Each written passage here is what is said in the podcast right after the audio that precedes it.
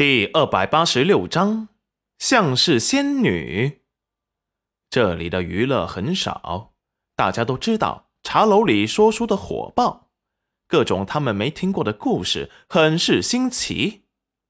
平日里大家都有自己的工作，自是不能去随意听的。不过现在听免费的故事，大家都很开心。一切看起来都是那么的美好。戚云染和裴元君、严夫子他们单独坐了一桌，一边听着裴叔伯讲着好听新奇的故事，一边喝着戚云染酿好的葡萄酒，简直不要太美好。不但可以看烟火，还可以欣赏灯光照耀下的街景，还有刘婶他们烤的烧烤，大家边吃边听故事。这是他们以前从来不敢想象的事，没想到有生之年还可以像大户人家一般这般的自由享受，还不受人欺负，心中对生活充满了希望和盼头。大家打心底对戚云染感到敬佩和感激。不知是谁起了头，都要过来敬戚云染一杯。因为葡萄酒没有多少，齐云染让裴元君给楼臣送了一点，就没多少了。至于他们这桌上的两斤左右，严夫子一个人就占了一斤，所以戚云染因为怀孕浅酌了一点。小轩儿埋头解决着烤串，根本就没有心思管什么酒。他吃烤串，喝着戚云染专门为他做的果汁，喝上一口，满满的暖意，都是干娘对他的疼爱，才不要跟他们争什么葡萄酒呢。其余大家喝的是戚云染让人从镇上打回来的好酒，大家也喝得心满意足。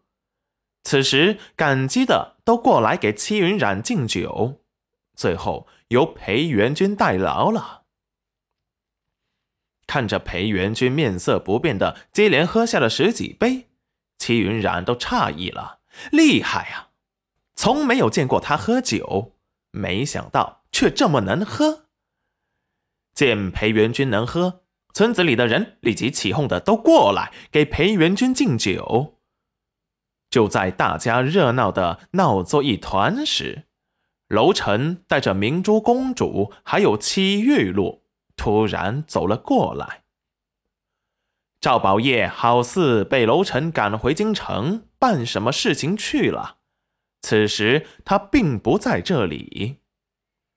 楼臣调侃的说道：“这里这么热闹，元君不叫我，有些不厚道呀。”村民们知道这位是京中来的贵人。